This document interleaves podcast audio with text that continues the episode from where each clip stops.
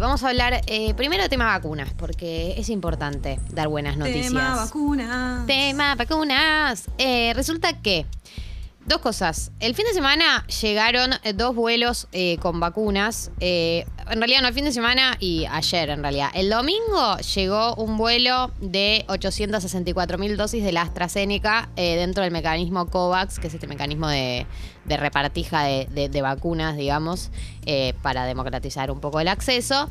Eso fue el domingo. Y ayer llegaron 800.000 dosis del componente 1, o sea, de la dosis 1 de la vacuna Sputnik.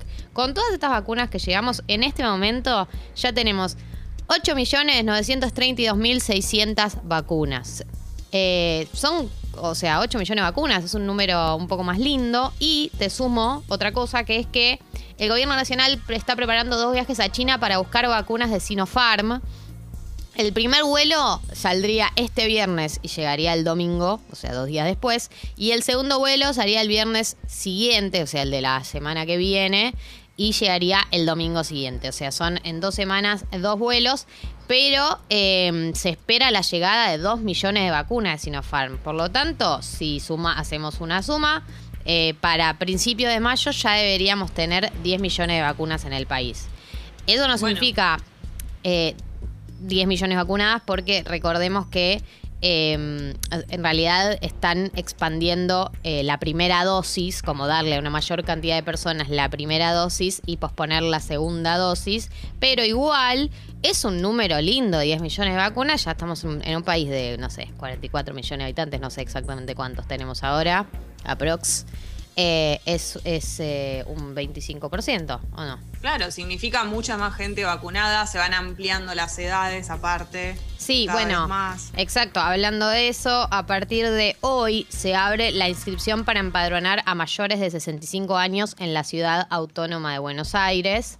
Eh, eso lo anunció eh, Fernán Quirós eh, en una conferencia de prensa ayer. Y de a poco, también lo clave de que sigan llegando vacunas es que no se detenga el proceso de vacunación. Para mí eso es súper importante, ¿no? Porque em, siempre cuan- cuando se demoran los vuelos, empieza, viste, no, nos estamos por quedar sin, nos quedan para un par de días y, y que se frenara sería una tristeza. Por lo menos así, a, a paso lento, pero no se detiene. Eh, otra noticia que me pareció interesante es eh, el presidente de la Nación, Alberto Fernández, anunció ayer en un acto, hizo un acto para anunciar como toda una serie de obras que iban a hacer para ampliar la- el sistema sanitario del país. Eh, y además de eso, en, ese, en esa conferencia anunció que va a dar un bono por tres meses de 6.500 pesos para los empleados del sistema de salud. O sea, es un bono que va, eh, le va a llegar a 740.000 empleados del sistema de salud. Eh, llega en un contexto medio, eh, obviamente, por la situación que se está viendo, pero también, creo yo, por lo que pasó el fin de semana de esta, esta frase que él dijo de que se relajaron eh, los, los empleados del sistema de salud o la gente que trabaja en hospitales y generó un montón de críticas. Eh, Y Además se sacaban, por ejemplo, se sacaban fotos y acá relajados. y Sí, la cara sí. de todo el personal de salud como. Claro, como Mucha que generó un clima que Alberto tuvo que salir tres veces a aclarar lo que había dicho. Bueno, muy. un- Una clásica. Eh, y bueno, para mí también es producto de ese clima que generó esa declaración. Igual eh, no viene para nada mal, porque recordemos que eh, a, lo largo del año pasado eh, muchas personas eh, integrantes del sistema de salud, desde enfermeros hasta médicos, hicieron varias manifestaciones por el aumento de las paritarias, por la situación en la que están con respecto a sus sueldos, por la profesionalización de algunos roles, como por ejemplo los enfermeros y las enfermeras. Y son, viste, son esos sectores de, mm, del país, como también pasa con los docentes, que siempre están en una situación muy muy a, a nivel salario no se compara, A- o sea, uno en el discurso dice lo importante es la salud y la educación, pero nunca hay un salario que acompañe ese discurso, es como un discurso que se mantiene solo a nivel discursivo. es muy desigual la actividad que hacen con el dinero que cobran por esa actividad. Sí, totalmente. Y, eh, Y además entra en juego, perdón, entra en juego como toda la vocación. Entonces Total, es como que totalmente. alguien tiene como mucha vocación, no va a dejar de hacer esa tarea por más de que sea su trabajo, porque entra en juego la- lo que sienten por esa, por esa tarea y, y salvar vidas y todo eso, y cobrando dos mangos, entonces es de- entre la espada y la pared todo el tiempo. Totalmente, totalmente. Es, es que ahí te rejuegan contra todo el tema de la vocación porque sabes que lo vas a hacer con pasión igual, porque elegiste eh, ese, ese trabajo por, por, por un tema de, pasión y, juegan con. Se aprovechan de eso. Hay otros oficios donde también pasa eso, pero creo que, como bien decís, Jessy, en, en la salud y la educación pasa mucho.